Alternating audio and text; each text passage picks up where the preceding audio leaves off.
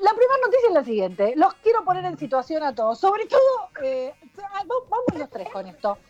Vieron que, no sé si les pasa, pero por ejemplo, yo en mi casa no tengo nada que identifique mi nacionalidad. O sea, si vos guardás el mate, yo no tengo colgada una escarapela, una bandera, un cartel que diga I love Argentine en ninguna parte de mi casa. ¿Ustedes tienen algo de eso? No, me gusta. Ahora que lo pienso, no. Eh, yo sí, yo sí. Yo tengo eh, una camiseta, pero es, casual porque es, de fútbol, no es, de, no es por una cuestión de argentinidad. Yo tengo muchas camisetas, pero sí, sí una, una escarapela, una foto de San Martín cruzando los Andes, no sé, algo, nada.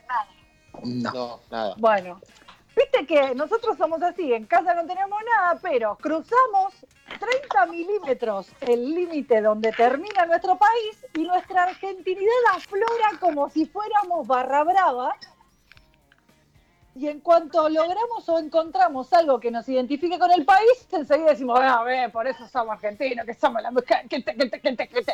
¿O no? Sí, sí, claramente. Bueno.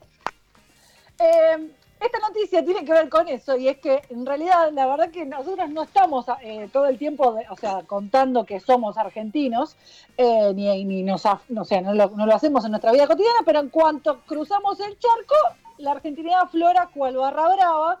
Em, la Nación titula de esta manera, proyectan la bandera argentina en los Alpes como gesto de esperanza.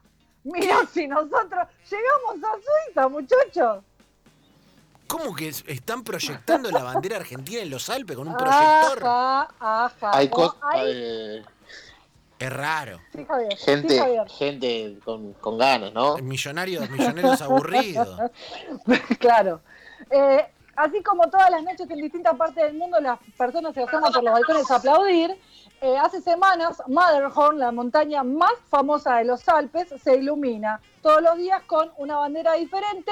En el caso de ayer fue el turno de la bandera argentina, así que se imaginarán, ¿no? Todos los comentarios eh, debajo de esta noticia hermosa diciendo, claro, sí, los argentinos, escuchame, no vamos a bandera.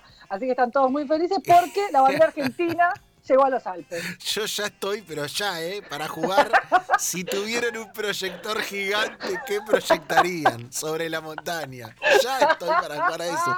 Ya. Le doy uno a cada uno para que elija, pero ya, ya. ¿Eh? ¿Qué proyectarían sobre la montaña? Puede ser una frase, una cara, una bandera, cualquier cosa. Eh, eh, ¿qué proyectaría? Sí, sí. Eh, Proyector gigante en el Matterhorn de los Alpes, me gusta. Yo, haría, ¿te acordás que, antes había uno que hacía como el, dibujito que, como si fuera el, ay, no me sale, como el, caracol, que hacías la sombrita del caracol, yo tenía la sombrita del caracol. Ah, tipo, usted tipo eh, como el juego de sombra de manos. sombra china. Sombra chinescas. Claro. Sombra chinesca, como la del Chayo, sombra chinesca. Claro. Buena, buenarda. Me gusta, me gusta. Eh, Lanza, usted que, esto es lo, que nunca me imaginé preguntarle en vivo en radio a Javier Lanza. ¿Usted qué proyectaría con un proyector gigante en una montaña, Lanza? Uf, eh, qué difícil, ¿eh? La cara de Michael eh, Jordan. No, no, no, no, algo bien argentino haría. Eh, podría, por ejemplo, no sé, algo, algo argentino. Eh, cebollitas me gustaría. Cebollitas.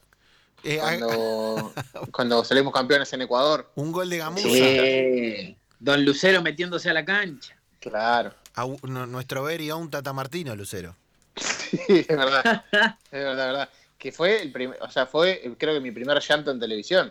Cuando el sorete del guionista mata a don Lucero. Sí, hay un capítulo entero de Lucero agonizando, recordando mejores momentos. Con lo cual, con la leona. Con lo cual encima achicó presupuesto porque no grabaron escenas ese día. Solamente recordaron. Hizo todo. solamente fueron flashbacks. un bill el guionista, un bill, un bill. un sorete, básicamente. Eh, Luqui, ¿usted qué proyectaría en una montaña, además de una pizza de mortadela? Eh, yo en una montaña proyectaría la asistencia de Carlos Menem jugando al básquet. Buenísimo. El robo y asistencia de Carlos. La que tira para atrás como el, no Exactamente. El no Carlos fue Allen Iverson. Lo hizo, eh, pero aparte era una jugada típica de Carlos en No Look Pass. El no look, el no look. Claro, Claro, Él, hacía así, hacía así, se tiraba Así la firmaba, pelota. así firmaba la, la estatización también. No Olvidate, y te, te- te volteaba una fábrica de armamento militar así como tirándola para atrás, sin ningún problema. Claro. Sin ningún- Exactamente. IPF, wop, hacía, ¿me entendés? Los Telefónica, los trenes listo, afuera. magia, magia. Me gusta, me gusta este juego. Romy, eh, Ah. puede seguir usted con las noticias después de este papelón. Vamos. Noticia número dos.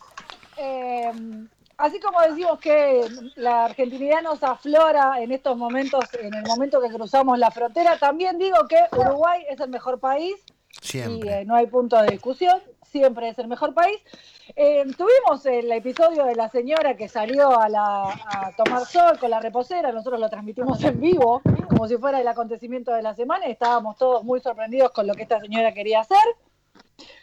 Eh, pero claro, como Uruguay es el mejor país, en Uruguay dijeron, ¿sabes qué? Yo no te voy a ir al parque a cruzar la vereda y como Uruguay es el mejor país, una abuela cercó la vereda para tomar sol y mate en la vereda en cuarentena. ¿Cómo cercó la vereda?